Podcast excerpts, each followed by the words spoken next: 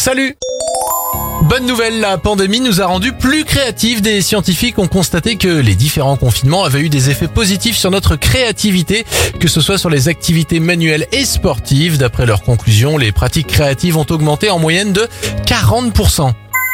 La Tasmanie devient le premier endroit au monde à absorber plus de CO2 qu'elle n'en émet. Cela s'explique notamment par la politique de gestion forestière menée par l'Australie.